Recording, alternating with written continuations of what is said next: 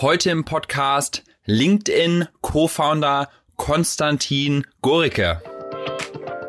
Jeder von unseren Kontakten wiederum kannte 200 Personen. Und häufig, dann hat man 200 mal 200, das ist dann 40.000. Ähm, dann hatte man eine wesentlich größere Chance, dass die richtige Person zumindest unter diesen 40.000 zu finden war. Aber es war sehr schwierig. Das war immer Zufall, dass man mit jemandem geredet hat und diese Person sagte dann, ah, diese Person könnte dir vielleicht helfen. Das war halt sehr ineffizient. Und das war eigentlich so der Gründungsgedanke, dass man das, diese Sache, die im echten Leben funktioniert, dass man die Sache effizienter äh, machen muss. Herzlich willkommen zum OMR Silicon Valley Update, der Podcast mit Christian Bützer, der euch von deutschen Erfolgsgeschichten aus San Francisco und dem Valley berichtet.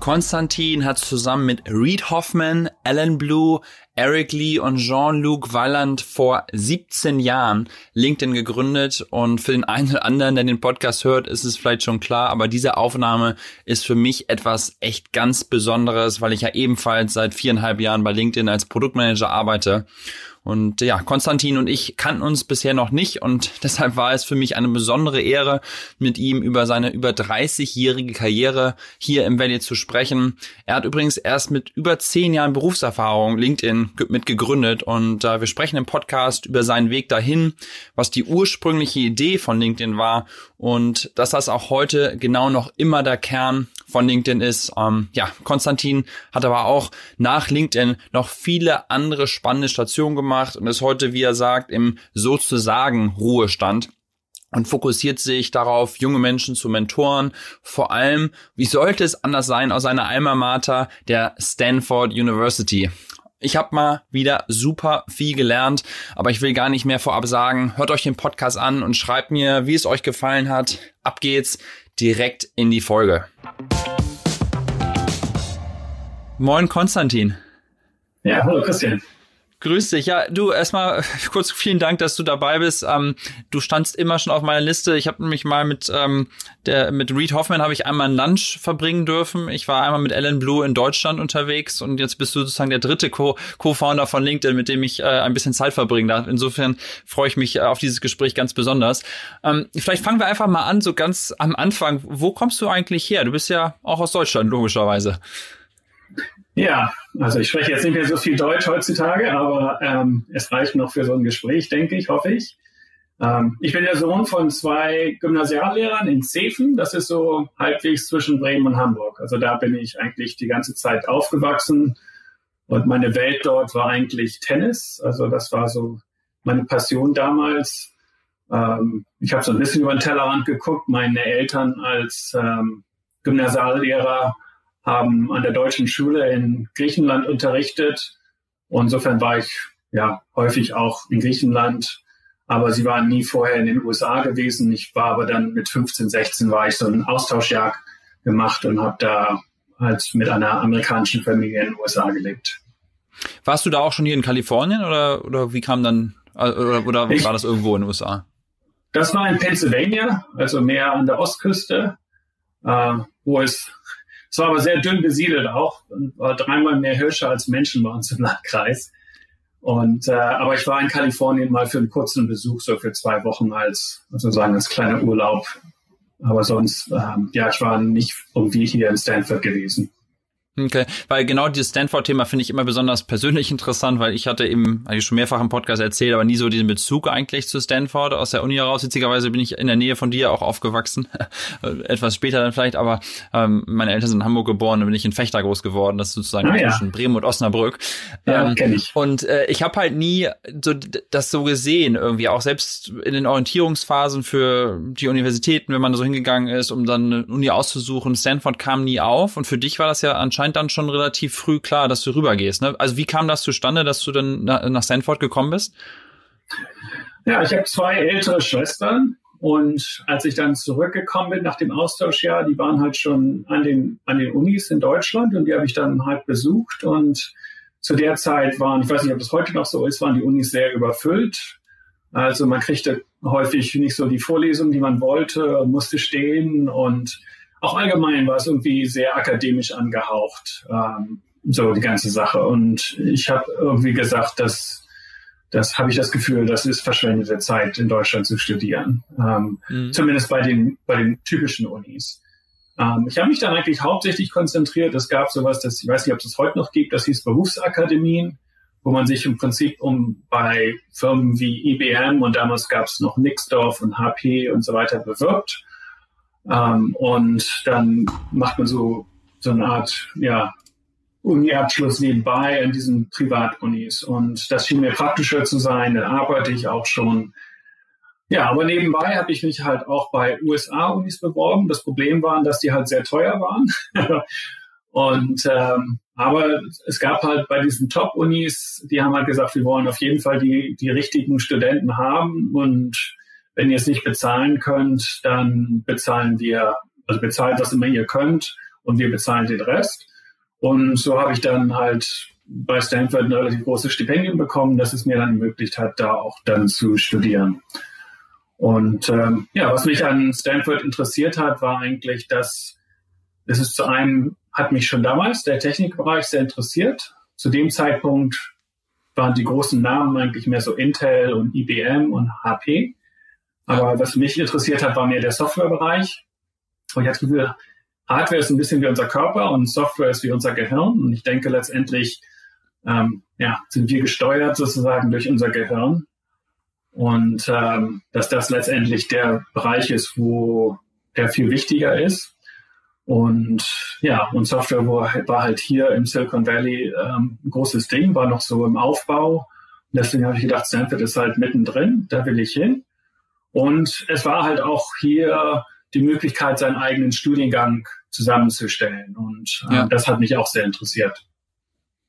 Und wie kann man sich das vorstellen? Ich meine, Anfang der 90er Jahre war das ja wahrscheinlich auch schon noch so eine bisschen andere Atmosphäre, ne? Also da gab es halt ja noch kein Google und Facebook und die ganze Welt ist hierher geströmt. Vielleicht, oder, oder war das auch da auch schon so, weil eben Intel und was du schon sagst, solche IBM-Firmen, dass die auch schon das Talent so angezogen haben international, oder war, war das, war das einfach anders?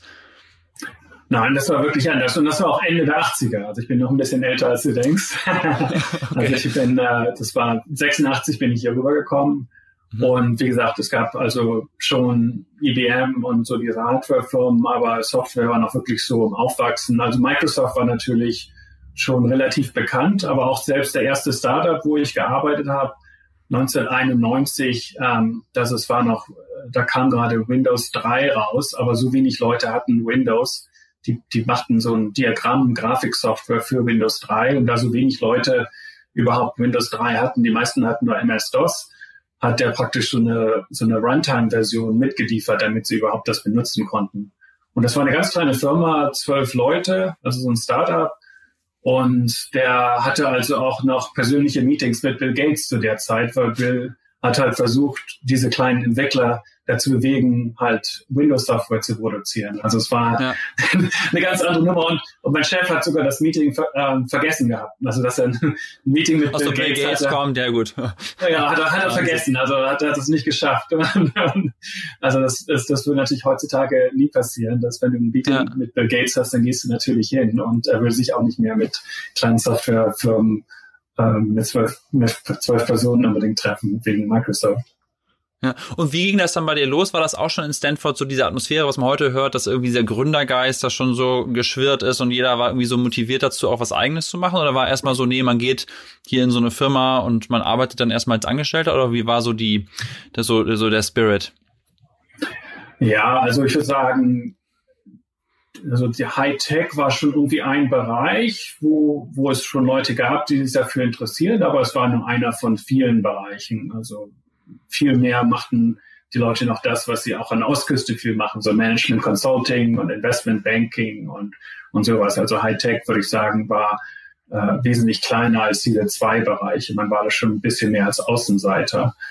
Und, ähm, und selbst zu gründen ist halt auch noch etwas, was man eigentlich, ja, was war sehr wenig. Also es gab nur einen einzigen Kurs zu dem Bereich Entrepreneurship zu der Zeit.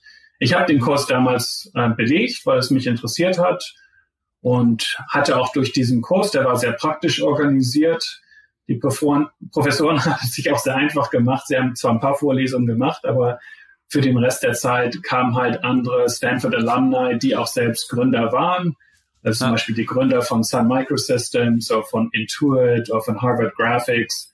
Äh, manche dieser Firmennamen sagen wahrscheinlich Leuten heute gar nichts mehr so viel, aber die waren halt sehr bekannt zu der Zeit, haben einfach so ein bisschen erzählt über ihre Firmen und haben dann auch, ähm, aber auch sehr viele einfach Fragen beantwortet und häufig hat man sich dann auch so zum Lunch mit denen treffen können, um dann persönlich noch ein bisschen mehr mit denen zu reden. Und das war schon eine Inspiration für mich. Zum einen, um das Gefühl, habe ich auch einfach das Gefühl gehabt, Mensch, das sind auch ganz normale Menschen. Wenn die das können, dann kann ich das auch. Und äh, das ist auch so ein bisschen, ich denke, wenn ich heute mit Gründern rede, oder also Gründer sind häufig äh, Studenten, ähm, denke ich auch, dass sie auch das Gefühl haben, dass, dass das für jeden im Prinzip möglich ist. Nicht, dass es einfach ist, aber ähm, es kann zwar natürlich durchaus sinnvoll sein, erstmal irgendwo zu arbeiten eine Zeit lang. Ähm, das sollte man sich auch bewusst sein, aber es ist nicht so, dass nur ganz besondere Menschen Gründer sein können. Ja. Und war dann für dich da eigentlich schon klar in der Vorlesung, okay, das will ich auch machen? Oder hast du schon auch eher gesagt, nee, ich mache jetzt erstmal diese Angestelltenlaufbahn, ich hole mir die Erfahrung und guck dann, wann du die richtigen Leute kennenlernst? Also ich frage mich jetzt so ein bisschen, wie, wie kam dieser Schritt von, ich arbeite, du warst ja irgendwie laut deinem LinkedIn-Profil oder VP of Marketing und Sales bei verschiedenen Firmen und irgendwann kam ja dann der Schritt mit LinkedIn. Aber wie, wie war dieser, wie war dieser Prozess? Also wie ist das entstanden? Ja, also eine Sache, die ich gelernt habe in Stanford von vielen diesen Alumni, die haben halt gesagt, ähm, es, es kommt gar nicht so drauf an, was du jetzt hier studierst. Ähm, also was im echten Leben wichtig sind, ist halt häufig die Menschen, mit denen du zusammenarbeitest und dein Netzwerk. Und das ist etwas, was ich da mitgenommen habe und was ich von Anfang an sehr ernst genommen habe. Und ähm, und das habe ich halt dann, und sozusagen direkt zu gründen, hatte ich das Gefühl, ich, ich kenne niemanden, der mir Geld geben kann. Ich habe selbst mir kein Geld aufsparen können zu der Zeitpunkt. Ich, wenn man diese Stipendien bekommt in Stanford, muss man auch selbst praktisch äh, Darlehen aufnehmen. Also ich musste ja fast mal Schulden abbezahlen. Insofern war es eigentlich nicht realistisch für mich, selbst etwas zu gründen zu der Zeit, zumindest aus meiner Sicht. Ich habe gesagt, erstmal will ich meine Schulden abbezahlen ich will erstmal selbst mir ein bisschen Geld zusammensparen, dass ich zumindest ein Jahr, wenn ich mal was gründe, von meinem eigenen Geld leben kann, ähm, dass ich nicht auf irgendwie ein Gehalt angewiesen bin. Und ich will mir ein Netzwerk aufbauen, wo ich dann auch weiß, mit dem ich dann mal vielleicht später eine Firma gründen kann, wo man auch Leute weiß, die einem vielleicht dann bei der Finanzierung helfen können oder das die Firma selbst finanzieren können. Insofern habe ich dann auch speziell gesagt, dass es mir wahrscheinlich mehr hilft, ähm, auch bei relevanten Firmen zu arbeiten. Das heißt Firmen, die weniger als 50 Mitarbeiter haben. Ist natürlich ein hohes Risiko, nämlich wenn man weniger als 50 Mitarbeiter hat, ist fast jede Firma, ja, die Erfolgschancen sind relativ gering, dass die auch dann wirklich Erfolg haben. Aber für mich war das die relevantere Berufserfahrung, als irgendwo bei Apple zu arbeiten oder bei irgendeiner größeren Firma zu der Zeit. Ja, war da irgendwann mal ein Gedanke für dich, auch wieder zurück nach Deutschland zu gehen? Oder war da auf jeden Fall klar, ne, ich bin jetzt hier im Valley, hier sind die ganzen Tech-Firmen, das ist mein Leben und hier bleibe ich? Ich habe nicht so weit im Voraus gedacht. Was ich noch weiß, ist, dass ich damals, ich hatte ja nur ein vieles ist, ist auch was, was möglich ist. Und ich hatte halt ein Visum, ein Studentenvisum, was mir erlaubt hat, noch ein Jahr lang zu arbeiten in den USA danach. Und ich habe halt gesagt, auf jeden Fall möchte ich diese seltene Gelegenheit ausnutzen, ein Jahr lang zu arbeiten. Und ich habe dann halt bei diesem, bei diesem Flussdiagramm Softwarehersteller gearbeitet.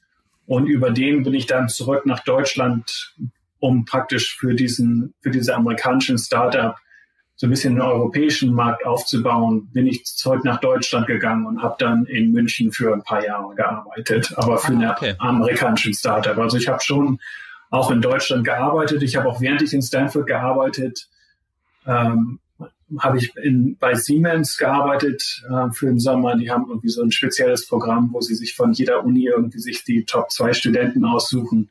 So ein, irgendwie so ein Werkstudentprogramm oder irgend so etwas habe ich mitgemacht. Aber habe dann auch schnell festgestellt, dass so so eine große Firma wie Siemens. Äh, meine Eltern waren natürlich sehr stolz darauf, aber ja. für mich war es so, so ineffizient und so viele Sachen, die ich als Werkstudent rausgefunden habe, die doppelt und dreifach von verschiedenen Abteilungen gemacht haben. Das, das hätte mich halt, äh, ja, äh, das, das, das konnte ich einfach nicht aushalten. Ich, war, ich, ich mag halt gern irgendwie Effizienz und Sachen schnell machen und auch irgendwie kundennah und das alles ging bei Siemens halt überhaupt nicht. Okay, okay, verstehe. Und dann kamst du ähm, mit einem äh, wahrscheinlich mit irgendwie im L1A, also mit so einem Intercompany Transfer Visum wieder zurück und hast dann äh, gesagt, okay, äh, jetzt jetzt bin ich hier und also wie ich frage mich jetzt als nächstes praktisch, wann kam der Schritt, ich starte meine eigene Firma und ich lerne Leute kennen und dann ist ja LinkedIn die Konsequenz sozusagen daraus. Also war das die erste Gründung dann auch für dich? Ja, LinkedIn war meine erste Gründung. Und ja, wie gesagt, man muss erstmal die, die, also man muss erstmal überhaupt die, diese Visumsgesichter klären. Und das Problem war, ich war ja dann bei dieser Firma in Deutschland und die wurde dann gekauft von einer texanischen Firma. Und über diese Firma bin ich dann tatsächlich, habe ich, bin ich dann erst nach Texas gekommen, wo ich nicht sehr glücklich war, weil das war nicht gerade Silicon Valley. Aber es war halt eine öffentliche Firma und die haben, über die habe ich meine Green Card bekommen. Und sobald ich dann eine Green Card hatte, dann konnte ich auch wirklich mehr drüber nachdenken, auch jetzt dauerhaft in den USA zu bleiben. Und das, und auch so ein bisschen, ja, dann habe ich eigentlich weiter daran gearbeitet, an Startups mitzuarbeiten und mein Netzwerk man baut sein Netzwerk eigentlich automatisch auf durch die Arbeit. Ich glaube, das wird häufig missverstanden, dass viele Leute denken, dass man baut sein Netzwerk auf, indem man auf Konferenzen geht und irgendwie Visitenkarten austauscht. Aber ähm, das sind halt nur Leute, von denen man eine Visitenkarte hat. Wenn man irgendwie tatsächlich ein echtes Netzwerk für mich ist, ist Leute, mit denen man schon mal zusammengearbeitet hat, ob es an der gleichen Firma war oder ob man vielleicht ähm, jemand ist, der für einen das Grafikdesign für die Firma gemacht hat oder der einem mit einer Firma, mit der man eine Partnerschaft gemacht hat. Also richtige Projekte, mit denen man zusammengearbeitet hat. Nur dann denke ich, ähm, diese Personen gehören zu einem Netzwerk dazu. Das war auch so ein bisschen die, die Grundidee von, von LinkedIn, dass, dass dieses Netzwerk so ein bisschen zu zu verwalten und besser zu nutzen, ähm, dass das sehr schwierig war ohne, ohne LinkedIn, dass das halt sehr viel Zeit ähm, beansprucht. Ja, ja, ja, es ist interessant, ne, weil man, was du gerade sagst, viele Leute sind immer diese Power Networker, die eben so auf so Speed Networking und solche Geschichten machen, wo man auch immer so sagt, was ist der Wert davon? Und wenn man erstmal mit jemandem wirklich zusammen gearbeitet hat, dass man dann erst einschätzen kann, ist der auch wirklich fähig, ne? Und es ist jemand, der Gast gibt. Ähm, hast, hast du dann deine Co-Founder über solche Arbeit kennengelernt? Also warst du vorher mit irgendwelchen Projekten mit dem involviert oder wie kam das zustande? Ähm, das war so, dass ähm, das kam durch ähm, der andere Weg. Ähm, ist das eine ist, dass man Projekte hat. Das andere ist, denke ich, dass es, dass die ähm, also das äh, Trust, sage ich mal so auf, auf Deutsch, also auf Englisch, dass der so über einen gemeinsamen Bekannten, das also dass der vermittelt wird sozusagen. Klar. Mhm. Ähm, das Vertrauen, eine Vertrauensvermittlung. Und insofern, ähm, das war ja auch eine der Grundideen von LinkedIn, dass wenn man irgendwie eine Person braucht, das häufig so groß wie das Netzwerk auch ist, das man selbst hat. Ähm, und das kann, wenn es wirklich so ist, wie wir es beschrieben haben, echte Personen sind, mit denen man zusammengearbeitet hat, die man gut kennt.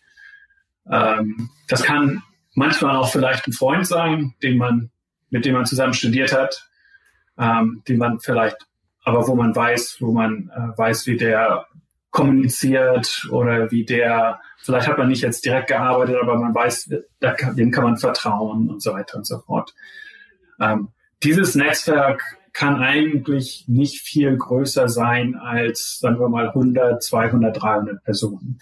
Mhm. Ähm, man muss ja eigentlich, ähm, so viele Leute kann man gar nicht, man muss ja auch dann weiterhin sozusagen auf dem Laufenden bleiben, was diese Personen heutzutage machen, ähm, woran sie arbeiten und einfach besteht gar nicht die Möglichkeit, ein größeres Netzwerk selbst zu haben. Das Problem besteht, wenn man tatsächlich irgendein Problem hat bei der Arbeit. Egal ist, ob man Gründer ist oder ob man bei einer größeren Firma arbeitet. Die Lösung eines Problems ist in, manchmal ist die Lösung einfach Informationen, die man irgendwo finden kann, wo ich zu Google gehen kann und sage, ich suche jetzt die Informationen und ich kann sie finden. Manchmal ist das die Lösung. Aber in den meisten Fällen ist die Lösung des Problems eine Person. Ja, das ist dann ein, die Informationen, die man braucht, sind nicht auf Google zu finden, sondern die Informationen, die man braucht, sind in dem Kopf einer Person zu finden. Insofern ergibt sich daraus, man muss eine Person finden, die diese, diese Informationen hat. Oder man muss eine Person finden, die etwas für einen machen kann, die einem helfen kann, dieses Problem zu lösen, mit der man zusammenarbeitet. Und es ist also sozusagen Problemlösung bei der Arbeit ist sehr häufig Personensuche. Und wenn sich die Personensuche nur auf die 150 oder 200 Personen beschränkt, die man im eigenen Netzwerk hat, dann findet man häufig nicht die richtige Person. Aber was man häufig erfährt, ähm, was also wir als, als fünf Mitgründer erfahren haben in unserem Leben damals, wir hatten ja alle schon über zehn Jahre Berufserfahrung, als wir LinkedIn gegründet haben, ist, dass, dass jeder von uns, von jeder von unseren Kontakten wiederum kannte 200 Personen. Und häufig, dann hat man 200 mal 200, das ist dann 40.000. Ähm, dann hatte man eine wesentlich größere Chance, dass die richtige Person zumindest unter diesen 40.000 zu finden war. Aber es war sehr schwierig. Das war immer mehr oder weniger durch Zufall, dass man mit jemandem geredet hat und diese Person sagte dann, ah, diese Person könnte dir vielleicht helfen. Das war halt sehr ineffizient. Und das war eigentlich so der Gründungsgedanke, dass man das, diese Sache, die im echten Leben funktioniert, dass man die Sache effizienter äh, machen muss. Ja, dann ist vielleicht auch hier ein größeres Gründungsteam sehr sinnvoll gewesen, weil das im Prinzip ja auch die Business-Idee dann eigentlich war, ne? dass man eben direkt von Anfang an eben, wie du sagst, 40.000 Leute hat, die theoretisch draufkommen können und nicht ähm, nur ein paar.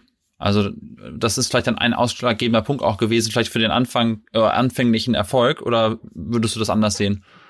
Ich denke nicht. Also es, es war schon hilfreich, dass, dass jeder von, von uns fünf und wir hatten auch noch ein erweitertes Team, die auch sehr von Anfang an mit dabei waren. Also ich glaube, es waren elf oder zwölf, die wir als Founding Team bezeichnen.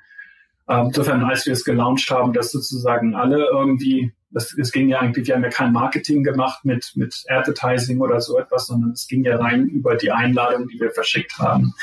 Klar, wenn man irgendwie schon, schon mehr Leute von Anfang an beteiligt hat, als wenn man nur zu zweit oder dritt anfängt, ist natürlich hilfreich. Aber einfach noch, um deine andere Frage zu beantworten, so habe ich auch damals die anderen Teammitglieder kennengelernt. Wir haben zwar nicht selbst nicht zusammengeantwortet. Manche haben untereinander zusammengearbeitet. Ähm, also Alan und Jean-Luc und Reed haben vorher an einer Firma gearbeitet, SocialNet. Das, ähm, die hieß eigentlich ursprünglich Relationships.com. Das war eine Dating-Website. Also die hatten schon tatsächlich äh, ähm, Erfahrung zusammenzuarbeiten, die drei. Ähm, aber aber zum, zum Beispiel Reed und ich haben eine gemeinsame Bekannte von Stanford, die gesagt hat, ihr beide erzählt mir immer von von Startup-Ideen, die ihr machen wollt. Vielleicht solltet ihr euch mal gemeinsam unterhalten und, sozusagen gesagt hat, ähm, ja, unterhaltet euch mal. Und wir haben uns dann auch mal bei einer Konferenz getroffen ähm, und gesagt, okay, ja, wir kennen beide und ähm, wir sollten uns wirklich erst mal treffen und haben uns dann also auch vor LinkedIn über fünf, sechs Jahre lang mehr oder weniger regelmäßig getroffen und über Startup-Ideen ausgetauscht und uns auch versucht, einander zu helfen. Also ich habe auch Reed damals Feedback zu seiner Dating-Website gegeben und er hat mir zu anderen Startup-Ideen immer Feedback gegeben. Also wir hatten schon ähm, ja sehr viel ähm, sehr viel Kontakt und auch wussten, wie wir praktisch, dass wir ja einander gut Feedback geben konnten, gut Feedback aufnehmen konnten und auch selbst sehr ähnliche Philosophien hatten, wenn es zum Bereich ähm, Netzwerk kam. Und wir waren auch beide schon sehr lange interessiert an diesem Thema. Nämlich, ähm, LinkedIn ist nicht die, die es irgendwie erfunden hat, dieses Thema von Six Degrees. Ähm, zwar war Friendster bekannt, aber vor Friendster, vier, fünf Jahre vorher, war eigentlich die Website äh, sixdegrees.com, war eigentlich so mit die erste, die, die Reader nicht beide kannten. Und es gab andere Websites, die das so ein bisschen mehr im Bereich Business gemacht haben, ähm, Planet All und Branch Out. keine war besonders erfolgreich, aber es war etwas, was, was uns alle sehr interessiert hat, ähm, zu versuchen, wie man das tatsächlich erfolgreich umsetzen kann. Ja, du meintest gerade, dass du am Anfang gar kein Geld hattest, ähm, um jetzt Marketing zu machen in dem Sinne. Du warst aber trotzdem ja der Marketing-Lead von dem, von dem Gründungsteam. Ähm, was hast du dann gemacht? War das eher dann so eine Produkt-Marketing-Rolle? Also hast du eher am Produkt mitgearbeitet oder was waren so Sachen, die man dann am Anfang gestartet hat? Ja, das war ganz lustig. Also Marketing war eigentlich gar nicht, was ich unbedingt machen wollte. Ich habe schon so viel Marketing gemacht vorher in den, in den letzten zehn Jahren, dass ich eigentlich ähm, ja gar nicht so. Ich mache immer gern neue Sachen und jetzt noch mehr Marketing zu machen, war eigentlich nicht so mein Interesse. Ähm, aber es ist so, dass, ähm, dass wir wussten, dass, dass wir bei LinkedIn, wenn es so als Netzwerk so funktioniert, wie es funktionieren sollte, dass es eine ganz, dass es nicht über traditionelles Marketing laufen können, weil es einfach, auch wenn die Akquisitionskosten pro Mitglied irgendwie ein Dollar sind, was natürlich sehr gering wäre, gerade bei, bei der Audience, die wir versuchen, einfach nicht, nicht, nicht, nicht zu schaffen wäre. Ähm, also es muss tatsächlich rein durch virales Marketing sein. Und insofern habe ich, und eigentlich, das war das eine, was mich interessiert hat. Das andere ist, was wir, eine meiner Inspirationen und über die wir viel geredet haben, was auch eigentlich eine der ja, Inspirationen war, dass ich habe halt über mehrere Jahre lang habe ich als Consultant gearbeitet und habe ähm, Gründern geholfen, praktisch ihren ersten Launch im Produktlaunch, also als sie zum ersten Mal in den Markt gingen, damit zu helfen. Also wie sie sich positionieren, was sind die Key Value Propositions. Nicht, wenn man einmal von Anfang an das erste Mal launcht und der Welt sagt, wer man ist, es ist sehr schwierig, das später beim zweiten oder dritten Mal zu sagen, ah, wir sind aber jetzt was anderes. Also es ist sehr wichtig, das von Anfang an gut zu durchdenken. Und damit habe ich halt Gründern geholfen. Und eine der, ich hatte vorher, als ich damit angefangen hatte, hatte ich den Feedback bekommen, als wenn du Consultant bist, solltest du nie eine Website aufbauen für dich selber. Und das habe ich gesagt, das ist doch komisch, weil wie soll ich denn sonst meine Kunden bekommen? Und gesagt, ja, nee, dann wirst du nur andere Leute und die holen sich Angebote ein, das vergeudet deine Zeit. Das geht alles nur über die Empfehlung von deinen Kunden. Und ich hatte halt ein paar Kunden schon von Anfang an, die mich kannten ähm, durch meine Arbeit für, ja, wo ich als Angestellter war. Und dann, so lief es dann auch. Also, meine ganze Kundschaft kam im Prinzip nur darüber, dass, wenn ich mal einen neuen Kunden suchte, habe ich einfach einen Lunch gemacht mit alten Kunden. Und die Kunden haben mir dann gesagt, ah, so und so ist gerade in dieser Phase, die könnten wirklich deine Hilfe brauchen, ich schicke dir mal ein E-Mail raus. Und es war, also das war, das war im Prinzip diese Kontakten zweiten Grades. Also meine Kunden waren meine. Kontakten ersten Grades, mit denen ich zusammengearbeitet habe. Und die Leute, die sie kannten, waren die Kontakten zweiten Grades. Und so habe ich wirklich jeden einzelnen meiner Kunden bekommen über diese Art. Aber natürlich sehr ineffizient, aber es funktionierte immer. Ich habe dann Lunch gemacht und habe dann immer neue Kunden bald danach. Hm. Aber das war so ein Das ist übrigens so ähnlich, sorry, dass ich unterbreche, aber so ähnlich wie bei, bei mir im Podcast. Ich mache einen Podcast und dann wird mir immer gesagt, du musst unbedingt noch die Person kennenlernen und die auch interviewen. Ja, und das war eigentlich dann, als wir über LinkedIn geredet haben, ähm, ein Buch, was zu der Zeit super populär war. Du kennst wahrscheinlich den Businessautor Daniel Pink. Mhm. Ähm, der hatte damals das, das Buch, was populär war zu der Zeit, zu der Gründungszeit von LinkedIn, das hieß Free Agent Nation. Und er hat gesagt, dass, dass sich die Industrie eigentlich früher waren alle Free Agents. Wir haben alle gearbeitet selber.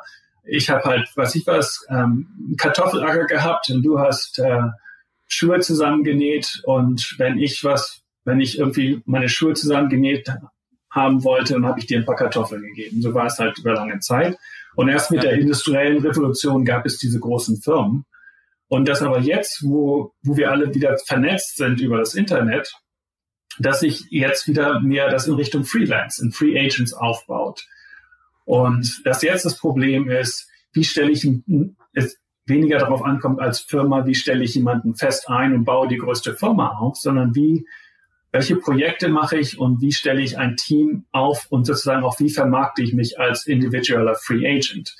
Und das war eigentlich einer der Grundgedanken von, von LinkedIn auch, der Potenziale, dass wir wirklich helfen, dass wir in dieses Modell was wir denken oder dachten zumindest über die nächsten 10, 20 Jahre, dass die, die Businesswelt sich sozusagen umstellt vom Organigramm einer Firma in ein Netzwerk von Free Agents. Und dass LinkedIn praktisch hilft, ähm, Leuten, die für Projekte ein Team zusammenstellen wollen, über das Netzwerk helfen kann, Leute aus dem zweiten, dritten Grad zusammenzustellen und gleichzeitig diesen Free Agents, Freelancern, Consultants, wie man sie nennen will, ihre Projekte effizient zu finden. Und meine Rolle war eigentlich dadurch, dass ich auch diese praktische Erfahrung hatte und die mich sehr interessierte. Und das war, sollte eigentlich meine Rolle sein bei LinkedIn, dass ich sozusagen der General Manager für diesen Aufgabenbereich sein sollte. Das Lustige ist, dass LinkedIn bis heute das eigentlich noch nicht so richtig gemacht hat, dieses Projekt. Also nach so und so vielen Jahren, ähm, es gibt ab und zu mal so kleine Anfänge, irgendwie sowas zu machen, aber es ist nie so richtig gemacht worden. Ähm, aber ich habe dann so gesagt, okay, bis wir soweit sind, mache ich halt Marketing. Aber das ist so ein bisschen der, der lustige Anfang, wie ich zum Marketing gekommen bin. Aber das, was mich interessant interessiert hat, war halt dann dieses virale Marketing und die Aufgabe war dann hauptsächlich zu gucken, ähm, ja, wie macht man es möglichst einfach, dass die Leute ihre Kontakte einladen können, welche Hemmschwellen gibt es. Ähm, man versucht verschiedene Einladungstexte aus. Ähm, das Ganze wurde halt sehr quantitativ gemacht. Und ja, das war eigentlich das im Prinzip das Marketing, die Akquise dieses Netzwerkes ähm, ähm, über, über diesen viralen, über diesen viralen Weg. Ähm, das war eigentlich so die Hauptaufgabe. Die zweite Aufgabe ist das traditionelle Marketing. Man könnte es vielleicht auch Produktmarketing nennen, aber eigentlich mehr so von der Brand. Ähm, wiederum beim, von Anfang an, vom Launch an, dass die Leute wissen, was ist LinkedIn, wofür steht LinkedIn, ähm, dass, äh, dass man das Gefühl hat, man kann dieser Marke vertrauen und man weiß, was es ist. Und ich glaube, das ist eine der Stärken der Marken auch von LinkedIn heutzutage, dass es sich eigentlich seit unserem Launch ähm, relativ konsistent ähm, entwickelt hat. Und das, das baut halt Vertrauen aus. Und ähm, die Schwierigkeiten waren damals zum einen, dass man sich differenziert von, von Friendster, von den sozialen Business-Netz, sozialen Netzwerken. Zum anderen, dass man nicht als Jobsite wie Monster gesehen wird. Das waren so ein bisschen die Schwierigkeiten zu der Zeit. Ja, ja, und ich meine, wenn man heute mit dir oder mit Ellen oder mit Reed spricht, hat man immer das Gefühl, man spricht mit so visionären Menschen und ähm, man würde am liebsten jedes Wort niederschreiben. Und sicherlich äh, ist auch irgendwas dahinter, aber ab welchem Zeitpunkt war dir irgendwie klar, okay, hieraus kann jetzt was richtig Großes werden? War das schon irgendwie so ganz schnell am Anfang, dass man gesagt hat, okay, Reed ist so ein Mensch, dem hängt man an den Lippen und das wird auf jeden Fall klappen? Oder gab es so, so schneidende Punkte irgendwie in der, in der Zeit? Ja, ich, ich denke, also äh, kann es auf zwei Arten beantworten. Zum einen war schon, also die ganze Sache, also wir haben es schon so konzipiert, wir hatten das Gefühl, dass das etwas ist, was wirklich für jeden Professional auf der ganzen Welt ist. Und insofern, das war schon ganz klar für uns, dass das auch nur dann Sinn ist, wenn wir ein Netzwerk haben und auch deswegen wichtig ist, wir waren noch dann ziemlich schnell in Eile, als wir es gegründet haben, weil wir sahen halt, dass Friends, Friendster so, ähm, so viel Erfolg hatte im sozialen Netzwerk und es gab auch schon mehrere Business-Netzwerke zu der Zeit, die am Anfang waren, Zero Degrees und äh, Spoke und ähm, es waren noch mehrere andere. Also wir hatten das Gefühl, okay, das wird nur einer wirklich erfolgreich haben auf dem Business-Bereich und mussten uns halt sputen. Und deswegen war schon, schon eigentlich so für uns klar, dass wenn, wenn dieses Ding funktioniert, wo es, was nicht sicher ist, also es war nicht sicher, wollen die Leute tatsächlich, weil Lebensläufe waren ja eigentlich etwas Privates, was man nur selbst sieht und eventuell einem Arbeitgeber schickt, aber auch nicht irgendwie veröffentlicht. Ist das etwas, was möglich ist? Das war nicht sicher. Auch die Kontakte, die man tatsächlich schätzt. Die Leute hatten das hier in den USA in ihren Rolodexes drin, aber auch nicht irgendwie so, dass andere Leute irgendwie die äh, bei LinkedIn waren sie nie öffentlich. Also das war der Unterschied. Bei Friendster konntest du sich durch, durchklicken von Kontakt zu Kontakt. Wir haben das halt anders konzipiert, um die zu schützen. Aber es war doch äh, öffentlicher als, als wie es vorher war und nur auf Papier. Und also es war nicht sicher, dass es funktionieren wird. Aber wenn es funktioniert, war schon so konzipiert, dass es wirklich für alle ist. Aber man denkt nicht wenn man so mitten im Geschehen ist, man hat immer ein Problem nach dem anderen und ja. man denkt nicht groß drüber nach, oh, wie toll wäre es, wenn wir jetzt 100 Millionen Mitglieder hätten. Also es ist schon klar, dass man darauf hinarbeitet, aber letztendlich ähm, überlegt man, wie man von 40.000 auf 100.000 kommt. Ähm, das ist eigentlich so und warum es länger dauert, als man erwartet hatte. Ja. Ja, und du meinst vorhin schon, es gibt so bestimmte Produkte, die eigentlich bis heute nicht so richtig umgesetzt sind. Also dieses Thema so Matchmaking eigentlich mit der die richtige Person finden. Klar haben wir eine Suche und man kann irgendwie Leuten eine E-Mail schicken und so, aber gibt es auch andere Dinge, wo du das Gefühl hast, A, das wurde vielleicht umgesetzt, genau wie du es vorgestellt hast, aber B auch, was wurde vielleicht auch noch nicht umgesetzt, was du dir gewünscht hättest am Anfang. Und vielleicht nochmal ganz kurzer Kaviar auch, du bist ja auch schon lange nicht mehr sozusagen mit dabei, ne? Du bist ja, glaube ich, nach vier oder fünf Jahren äh, dann auch rausgegangen bei LinkedIn. Genau, das ist also gesagt, ich weiß jetzt nicht, was jetzt geplant ist und ich äh, bin auch nicht so 100% auf dem Laufenden, was, was drin ist. Ähm, aber es sind manche Sachen haben sich halt schon irgendwie ein bisschen anders entwickelt. Also wir hatten zum Beispiel ursprünglich nicht so diesen News-Bereich im Sinn. Ähm, was uns überrascht hat, war, dass wir hatten halt gesehen im eigenen Leben, wie ich beschrieben hatte, wie wichtig diese Vorstellungen sind, wie man auf Leute auch rankommt. Weil viele Leute, die, die wirklich interessant sind, äh, wenn man denen direkt eine Nachricht schickt, ähm, die sind häufig, bekommen sehr viele Nachrichten und sind, beantworten sie nicht unbedingt. Ähm, aber, oder wenn man, wenn sie beantworten, sind nicht so offen. Also als Beispiel zum Beispiel, ich war später nach LinkedIn, ähm, manchmal bekam ich Anfragen auf dem, auf dem Board von einer Firma tätig zu sein. Und dies war auch ein Board, was im Prinzip ganz interessant war. Und ich hatte, also von der Technologie war es ganz interessant und ich mochte eigentlich auch die Gründer, mit denen ich geredet habe. Und ich hatte auch mit einem der der Investoren geredet. Es wurde also schon, schon relativ konkret. Und dann habe ich aber gesagt, okay, äh, jetzt muss ich ja wirklich mal gucken, ob ich wirklich bei dieser Firma mitmachen will. Und dann bin ich zu LinkedIn gegangen und habe geguckt, ähm, gibt es hier andere Boardmember, die hier schon waren, die jetzt ausgeschieden sind bei dieser Firma? Wie viele gibt es davon?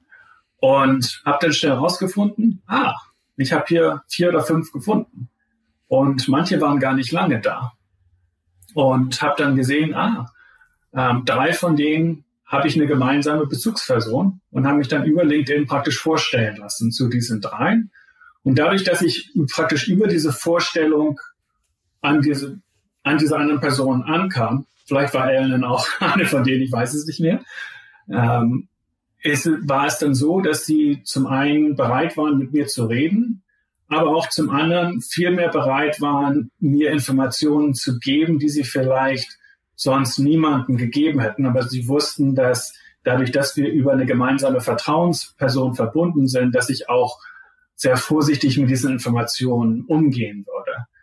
Und äh, letztendlich habe ich dann auch bei dieser Firma nicht als Boardmember mit, mitgemacht, weil ich ein paar Informationen herausgefunden habe, wo ich gesagt habe, vielleicht bei dieser Firma nicht. Und das war eigentlich, äh, für uns war das irgendwie viele dieser Situationen. Man kann das im Bereich Vertrieb, man kann es in ähm, Finanzierung raisen, im Bereich ähm, Analyse für, ob man irgendwo investiert für im, im Bereich ähm, ähm, also Investitionen im Investment Banking Bereich gibt es viele Use Cases oder ob es Business Development Bereich ist. Und was uns erstaunt hat, ist, dass viele Leute es gar nicht so eingesetzt haben so häufig. Wir hatten über, wir hatten uns eher gesorgt, dass die Leute es viel zu viel einsetzen. Das war eigentlich unsere Sorge und wir hatten Sachen eingebaut, weil wir gedacht haben, viele Leute, wenn sie das Netzwerk haben, dass sie es einfach schonungslos ausnetz, ausnutzen und es immer diese Anfragen gibt über, über Vorstellungen. Und das Interessante war, dass es eigentlich viel zu wenig eingesetzt wurde und dass die Leute eigentlich gar nicht diesen Mehrwert hatten und gar nicht häufig überhaupt genug zu LinkedIn gehen. Und da kam es dann zu dem Bereich News, ähm, weil wir haben gesagt, okay, wir müssen irgendwas aufbauen, wo die Leute irgendwie täglich regelmäßig hingehen. Und wir müssen irgendwie, wir können über News das Ganze relevant, relevanter machen als die, als die bisherigen Business News Sites. Also es war zum Beispiel ein Learning, aber auch ein neuer Bereich. Ich denke, das Risiko ist so ein bisschen, ähm, ich, und das weiß ich halt nicht, inwieweit jetzt äh, dieser Grundgedanke manchmal dadurch noch mehr verloren geht. Und auch je, mit, mit, je mehr Leuten man verbunden ist, also wenn ich jetzt mit Leuten rede, die, ähm, die haben sich jetzt mit so, weil es gar nicht mehr so viel über diese Vorstellung geht, sind viele Leute auch bereit, sich mit, mit sehr vielen Leuten zu verbinden, die sie vielleicht auch nie im echten Leben überhaupt getroffen haben oder nur mal kurz bei einer Konferenz ähm, getroffen haben. Und vielleicht auch, weil, weil E-Mail Geld kostet, sagen, ich mache einfach einen Connection Request. Ähm, und dann ist sozusagen, was bedeutet es dann, jemanden im zweiten Grad zu finden? Ähm, ja. Insofern denke ich, dass da ist so ein bisschen, die, gibt es noch Möglichkeiten, das ist nicht unbedingt schlecht, aber man muss vielleicht versuchen, wie kann man das ähm, vielleicht wieder etwas herstellen, dass es wieder etwas bedeutet, dass man irgendwie rausfällen kann, was sind wirklich die, die echten guten Kontakte, wenn das ein bisschen verbessert geworden ist. Wie kann ich wirklich rausfinden, ob diesen Mitarbeiter auch wirklich jemand ist, den du wirklich gut kennst. Ich weiß, das ist so versucht so ein bisschen über ähm, Endorsements und so weiter wiederherzustellen. Aber das ist, glaube ich, eine Sache, die, ähm, die für viele Leute ähm, wertvoll sein kann. Die andere Sache ist, ich glaube, es gibt noch eine Menge Möglichkeiten. Was wir damals festgestellt haben, ist, dass LinkedIn zwar sehr wertvolle Informationen sind, mit wem man verbunden ist und welche Kenntnisse die Leute haben. Aber um es wirklich täglich relevant zu machen, muss man auch mehr Zugriff irgendwie haben auf, auf Dateien, auf E-Mails und auf solche Sachen. Und diese Verbindung ist, besteht natürlich die Möglichkeit, durch die Verbindung durch Microsoft irgendwie diese Informationen zu verbinden, dass man auch wirklich den Menschen eine tägliche Intelligenz liefern kann, ähm, dass, dass, dass die Relevanz, ähm, dass diese Kombination, dass man nicht irgendwie einen Haufen irgendwie allgemeine News bekommt, sondern dass man tatsächlich, wenn man Informationen von LinkedIn bekommt, dass sie super relevant sind zu der täglichen Arbeit und man sie nicht groß durchfiltern muss. Und ich glaube, da kann auch noch viel mehr gemacht werden. Wahrscheinlich viel auch über AI um, um dahin zu kommen. Ja, du sprichst echt total spannende Themen an, über die wir natürlich auch nachdenken. Aber äh, gerade dieses Thema, dieser, dieses, diese zweite zweite Grad, ne? wie häufig man das vielleicht auch vergisst. Oder gerade gestern äh, ein Freund des Apotheker, witzigerweise in Fechter, mich angeschrieben, also er bräuchte mal Hilfe mit SEO, also so Search Engine Optimierung. Und dann habe ich halt gedacht, ja, ich mache dir gerne ein Intro. Und habe ich halt bei LinkedIn einer anderen Person, die ich halt weiß, die das kann und die solche Services anbietet, eine E-Mail geschickt, beziehungsweise einfach eine Nachricht, eine Gruppennachricht äh, kreiert und gesagt, hey, hier, mein Freund der Apotheker, der sucht jemanden. Äh, und mhm. dann schreibt er mir daraufhin, ah, so funktioniert LinkedIn.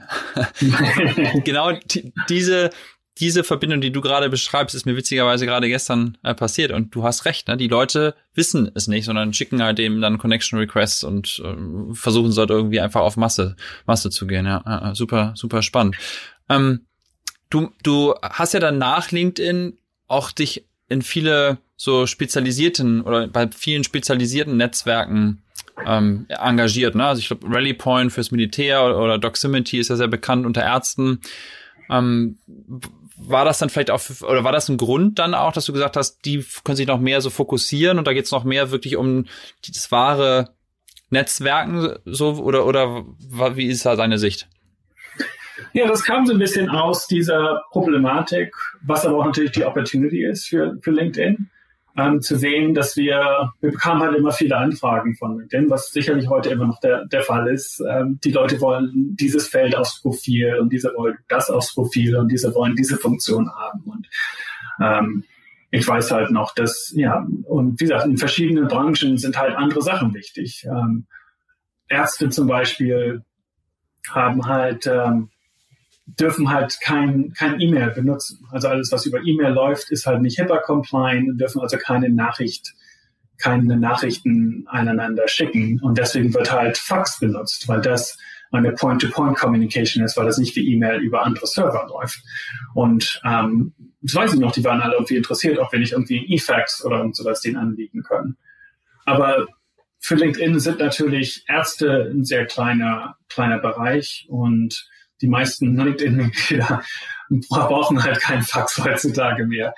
Ähm, für die ist das unrelevant. Ist das heute, äh, sorry, ich habe noch in meinem Leben keinen Fax benutzt. Ist das immer noch so heute? Ja, ja, ja, das ist so. Das Ach, Fax ist, ist HIPAA compliant und äh, du kannst nachgucken, wie viele Faxe, ein Arzt im, pro Monat sind, ich weiß nicht, das ist, das ist eine Wahnsinnsnummer. Ich habe es jetzt nicht mehr parat, als ich bei Doximini ja. Tätig war, wusste ich die Zahl. aber es ist, es ist, es ist unwahrscheinlich. Aber das ist halt, weil sie es halt für ihre Arbeit E-Mail halt nicht, ähm, also normales E-Mail. Also es, ist, es gibt gewisse spezialisierte elektronische äh, Sachen, die Ärzte benutzen dürfen, aber ja, normales E-Mail dürfen Ärzte nicht benutzen, weil es halt nicht, ähm, nicht sicher genug ist für, ja. für Patienten aus Privatsphärengründen. Und äh, ja, insofern und oder auch andere Sachen passen, funktionieren halt nicht so gut, dass man irgendwie, ein äh, Patient möchte unbedingt nicht mit seinem Psychiater verbunden sein, dass die Leute das alle sehen können und einfach die, die Wörter, die Ärzte benutzen und Ärzte wollen auch gar nicht unbedingt mit Patienten direkt Kontakt haben. Die haben halt, wenn du weißt, wie du mit Ärzten umgehst, das ist, die haben immer halt ein Front Office vor sich, die dich praktisch abschüttet, mit denen man, ähm, mit dem man erst äh, einen Termin abmacht und dann bezahlt und so weiter und so fort. Das ist halt eine ganz andere Sache.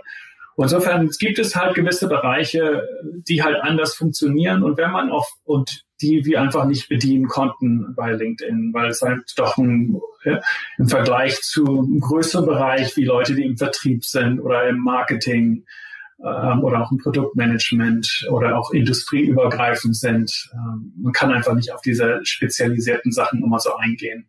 Äh, na, manche spezialisierten Sachen ähm, lohnen sich einfach nicht, weil weil sie letztendlich der, der Netzwerkeffekt, dass man zusammen mit den anderen integriert ist, ist relativ wichtig. Aber bei Leuten, die halt aktiv im Militär sind, ähm, sind nicht, äh, sind manchmal lieber separat oder auch die Ärzte sind lieber separat. Insofern ähm, gab es da die Möglichkeit, was mich sehr gefreut hat, dass man wirklich, dass man ein größeres Engagement aufbauen konnte in diesen separaten Netzwerken, weil man sich auf einen kleinen Bereich fokussiert hat, wo man auch viel relevantere, man könnte sozusagen die ganze News viel relevanter machen, aber auch die Funktionalität viel relevanter machen, die Profile viel relevanter machen. Sobald man sich konzentriert, gibt es viel mehr Relevanz und durch die, durch die höhere Relevanz auch viel mehr Engagement als, als bei LinkedIn zum Beispiel. Und das, das hat mir viel Freude gemacht. Das war auch für mich irgendwie, ja, so ein Anreiz, da da mitzuwirken, nicht im täglichen Bereich, aber so als, als Board-Member. Ja, ja. und ähm, glaubst du, das ist eine, sag mal, eine Gefahr für LinkedIn, dieser Trend zu solchen vertikalen Plattformen? Also kann, kann das das irgendwann ersetzen oder siehst du schon LinkedIn so als irgendwie Commodity mehr oder weniger für immer da? Ähm, ich glaube nicht, dass es so viele Bereiche gibt. Also, also gerade ein Pendant zu Ärzten wären, sind für viele heute halt die, die Rechtsanwälte. Und auch für Rechtsanwälte gibt es äh, verschiedene Netzwerke. Ich bin da jetzt nicht so informiert, wie gut die funktionieren, aber ich habe mich da nicht so involviert bei Rechtsanwälten, weil bei Rechtsanwälten gibt es zum einen die Rechtsanwälte, die, die bei, bei den, ich nenne es mal Agenturen arbeiten und dann die Rechtsanwälte, die im Haus bei den Firmen arbeiten. Und die haben halt, für Rechtsanwälte, glaube ich, ist es allgemein viel wichtiger, dass die arbeiten halt viel mit den, mit den Vertriebsleuten, mit den Marketingleuten zusammen. Sie wollen sich nicht so abschotten. Sie sind auch, auch viel mehr noch irgendwie im Businessbereich eingebunden als, als Ärzte. Und ich glaube, dass, dass, dass diese Netzwerke, obwohl es auch dort spezialisierte Funktionalität gibt, die für Rechtsanwälte wichtig ist, dass sie, ich weiß nicht, ob es da auch so ein erfolgreiches Netzwerk geben wird oder ob LinkedIn letztendlich diese Netzwerkeffekte von LinkedIn doch für Rechtsanwälte wichtiger sind und um auch ihr Business praktisch zu bekommen über LinkedIn. Ähm, insofern, ich glaube, die Bereiche, wo es separat sind, ähm, sind, sind wahrscheinlich eher abzuzählen. Aber es wird sich mit der Zeit rausstellen. Also ich weiß, es werden immer viele Sachen gegründet ich glaube, ein interessanter Bereich, wo ich auch immer wieder mit Teams rede, ist der Blue-Collar-Bereich, ähm, der auch natürlich sehr groß ist, ähm, der auch aber auch ganz anders angegangen werden muss und wo ich glaube auch die Marke LinkedIn nie, nie, ähm, nie, also die haben sich nie dafür angesprochen gefühlt, wie LinkedIn aufgebaut ist, der, der ganze Blue-Collar-Bereich. Ähm, und ob das jetzt ein Potenzial ist für LinkedIn oder für eine andere Firma, ist gespannt. Niemand has, hat dort bisher den Durchbruch gesch geschafft, aber ich bin mal gespannt, was sich da, was da entsteht. Und eventuell ist es auch nicht ein Bereich, sondern vielleicht äh, verschiedene Blue Collar. Also es gibt bestimmte, die spezialisieren sich nur auf den Construction-Bereich zum Beispiel. Ja, äh, ja, da, da konkurriert man halt immer noch mit dem Zettel im Schaufenster, ne, wo, wo dann eben Mitarbeiter gesucht steht, ähm, äh, das digital abzubilden. Äh, was mich noch interessiert als letzte LinkedIn-Frage, immer noch ein anderes oder zwei andere Themen. Ähm, wie hat sich dein Nutzungsverhalten verändert? So, also benutzt du also machst du LinkedIn noch jeden Tag auf? Nee, nicht mehr jeden Tag, aber das hat nichts damit zu tun, dass LinkedIn nicht mehr so, so wertvoll ist. Ich denke, LinkedIn ist, ist wertvoller als je zuvor, einfach dadurch, dass mehr Leute da sind. Wobei das, glaube ich, für mich nicht so wichtig ist, weil ich denke, die, der, der meiste Wert für mich ist wirklich in dem, im zweiten Grad. Also zum, zum ersten müssen natürlich meine Kontakte ersten Grades da sein. Das war relativ schnell da, da ich sie eingeladen habe und sie auch dann relativ bald da waren. Ich würde sagen, im ersten Jahr. Mit der Zeit füllen sie natürlich die Profile mehr ein und solange sie abgedatet sind, ist das natürlich auch gut. Und dann der zweite Grad hat sie auch relativ bald gesammelt. Insofern war eigentlich so das Wichtigste war da. Aber natürlich ist auch gut, je größer das Netzwerk ist, dass man auch, wenn man mal irgendwie was braucht, was irgendwie in einem ganz neuen Bereich ist, dass man auch dann Leute finden kann. Und dann ist natürlich auch E-Mail sehr wichtig, weil man dann manchmal auch nicht jemanden über einen gemeinsamen Kontakt erreichen kann, sondern einfach auch irgendwie direkt ähm, eine, eine Nachricht schicken muss.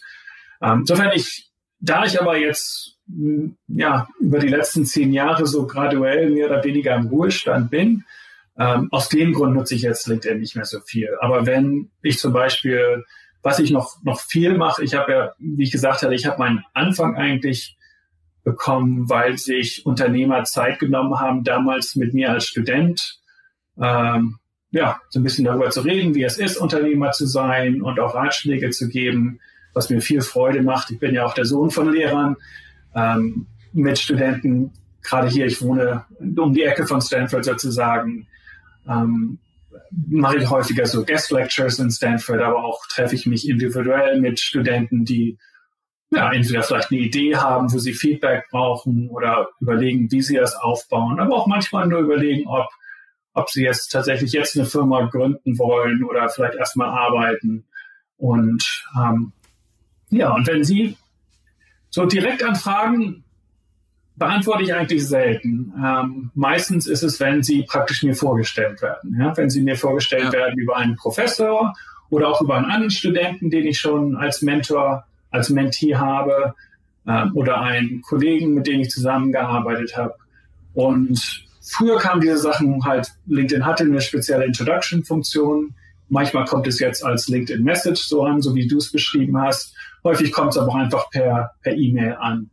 Ähm, aber häufig frage ich dann oder muss ich dann nachfragen, ja, schick mir auch das LinkedIn-Profil, weil es ist mir wichtig zu sehen, ähm, dass ich, also es kommt mir zum einen darauf an, worüber wollen die Leute reden, aber genauso wichtig ist, wer diese Person ist. Nämlich letztendlich ist es auch dann immer eine Gelegenheit, ähm, ob ich das Gefühl habe, das ist eine Person, äh, die mich als Person interessiert ähm, und der ich irgendwie helfen kann und dass es auch ein bisschen Spaß machen wird und vielleicht, dass man irgendwie was gemeinsam hat im, im Lebenslauf. Ähm, also insofern so nutze ich die Profilfunktion. Wenn ich aktiv mehr Sachen machen würde, würde ich sicherlich auch die Suchfunktion mehr benutzen. Aber ja. Business, Business News benutze ich nicht so viel. Ab und zu gucke ich mal rein und einfach ja, mach einfach ein paar Likes, um meine, meine Kontakte zu unterstützen, die irgendwie was Neues gelauncht haben oder so. Okay, okay. Ja, also das leitet wunderbar zu meiner nächsten Frage über, was du heute machst. Du sagst ja schon, deine Mentorentätigkeit ist natürlich total cool, du gibst zurück. Gibt es noch irgendwelche anderen Themen, wo du sagst, auch wenn du jetzt sozusagen schon mehr oder weniger im Ruhestand dich befindest, also gibt es irgendein Thema, wo du sagst, da brennst du noch für, da willst du noch äh, investieren oder irgendwas voranbringen? Ähm, gibt es da noch was?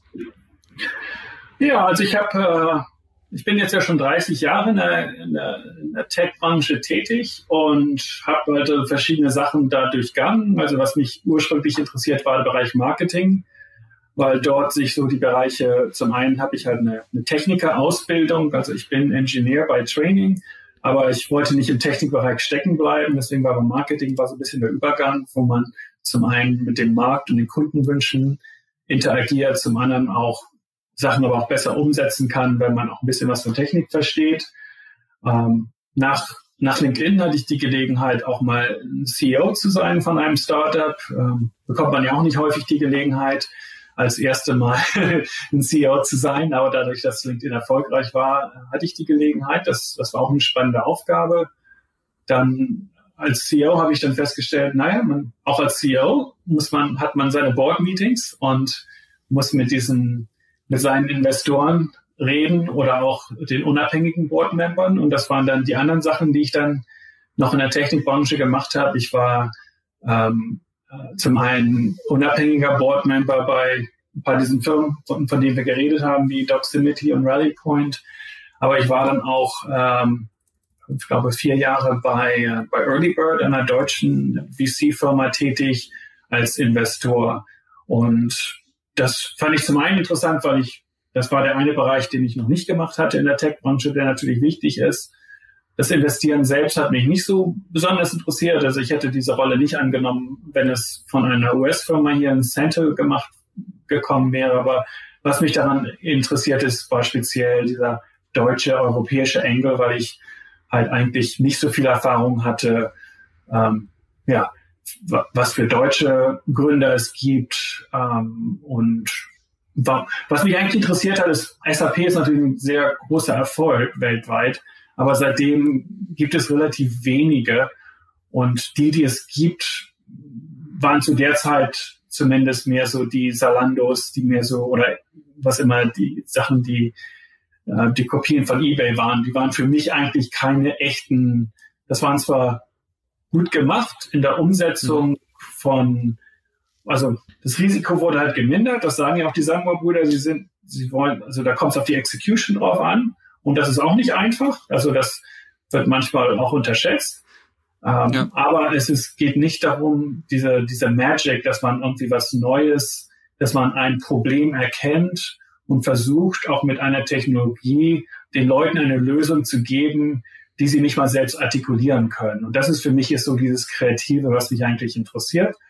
Und deswegen habe ich mich bei Early Bird engagiert, um zu gucken, wie funktioniert das in Deutschland und warum hat es bisher keine deutschen Startups wieder so gegeben, die so etwas auch wie auf weltweiter Basis äh, erfolgreich durchsetzen. Und manchmal sieht man diese aus Israel oder aus Schweden oder aus anderen Ländern. Warum nicht Deutschland, wo Deutschland eigentlich so eine starke Engineering-Tradition hat und auch als Markt mit 80 Millionen Menschen eigentlich dachte ich, müsste mehr, mehr kommen.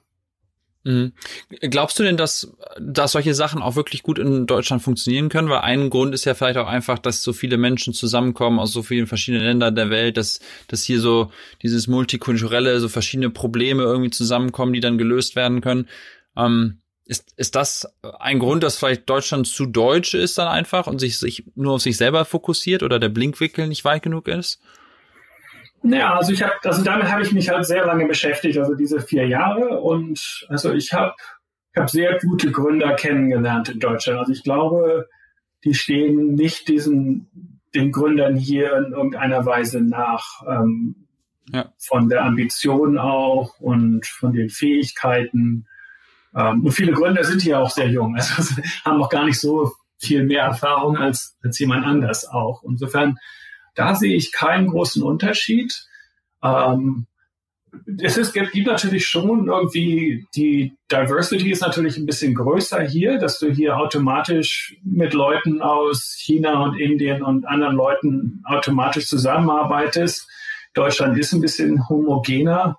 Aber ich denke, dadurch ist auch gerade der Standort Berlin sehr interessant, weil in Berlin ist ja auch in vielen Startups schon von Anfang an die Sprache Englisch, weil weil es einfach zu viele Leute gibt, die aus Osteuropa kommen oder aus England und insofern. Also ich glaube, Berlin ist deswegen ein sehr interessanter Standort für Startups und entwickelt sich auch daher sehr gut.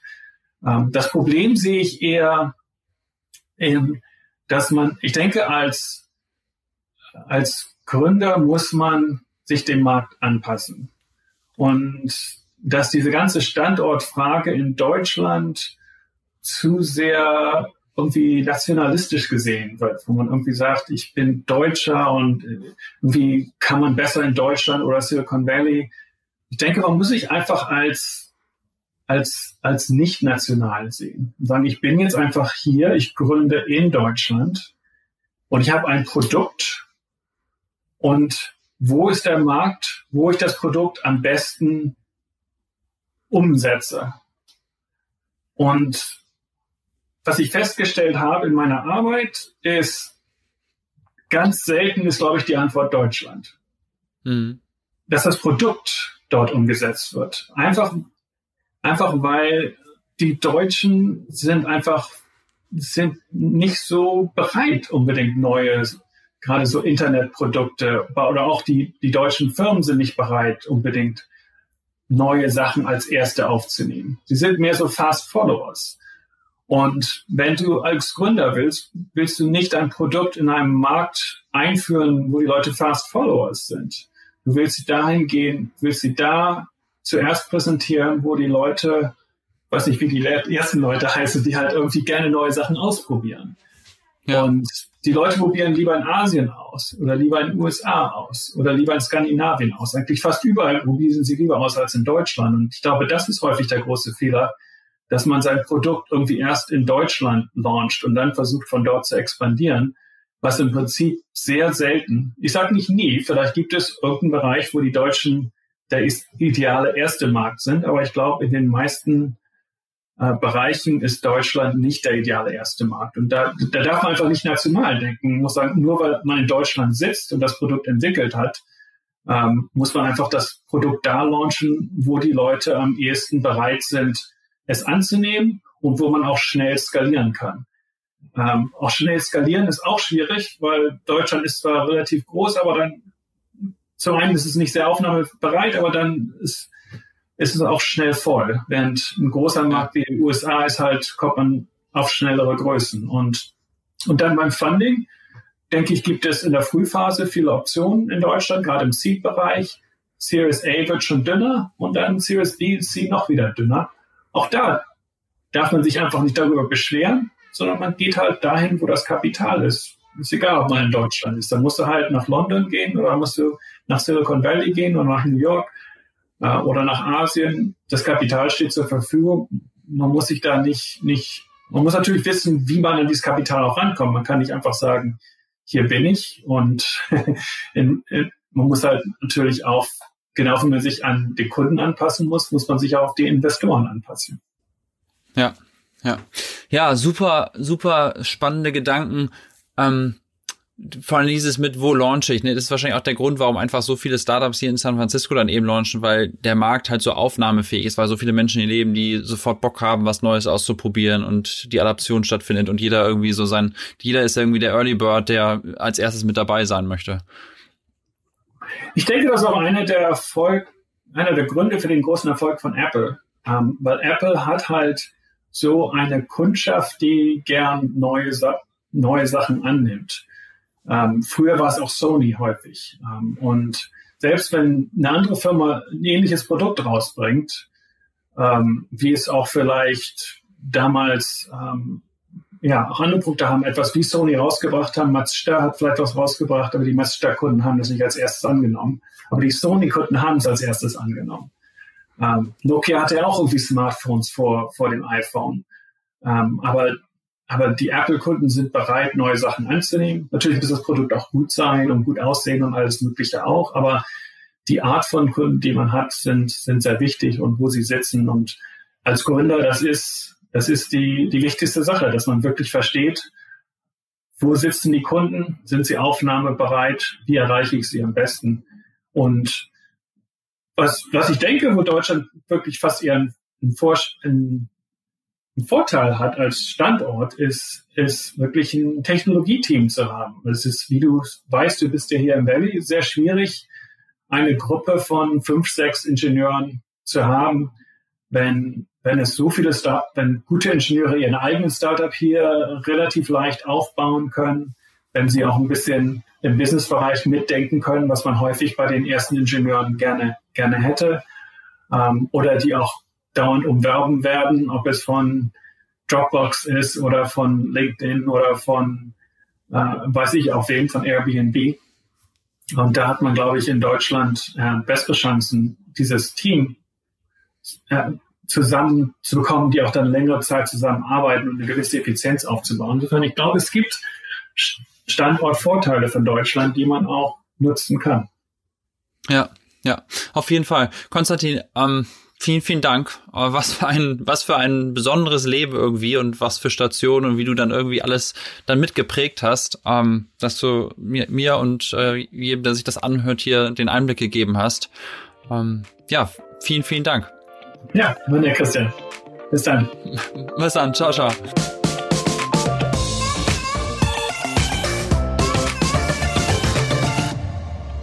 Das war es schon wieder mit der Folge mit Konstantin. Danke nochmals für deine Zeit. Ich hoffe, der ein oder andere konnte etwas aus der Folge mitnehmen.